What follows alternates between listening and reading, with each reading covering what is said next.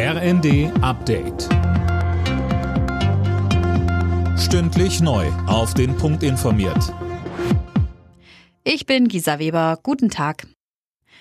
In Indonesien hat sich eins der schwersten Unglücke der Fußballgeschichte ereignet.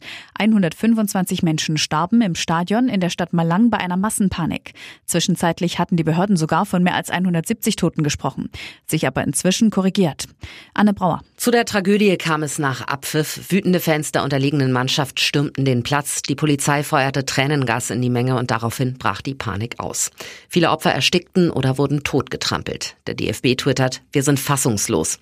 FIFA-Präsident Infantino sagt, die Fußballwelt ist in einem Schockzustand und auch viele Clubs, ob Manchester United oder der FC Liverpool, der FC Barcelona oder Eintracht Frankfurt, sprechen den Opfern und Angehörigen ihr Mitgefühl aus.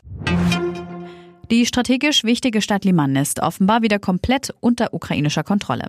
Laut Präsident Zelensky sind die russischen Truppen, die die Stadt monatelang besetzt hielten, komplett abgezogen. Für die Ukraine ist das ein wichtiger militärischer Sieg.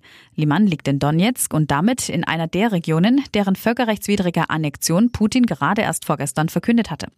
Der Kreml-Chef hatte damit auch klar gemacht, dass er Angriffe in diesen Gebieten jetzt als Angriffe auf Russland wertet.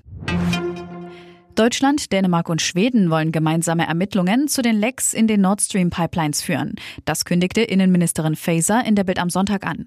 Demnach sollen auch gemeinsame Seekontrollen mit Polen, Dänemark und Schweden gestartet werden. Alle Nachrichten auf rnd.de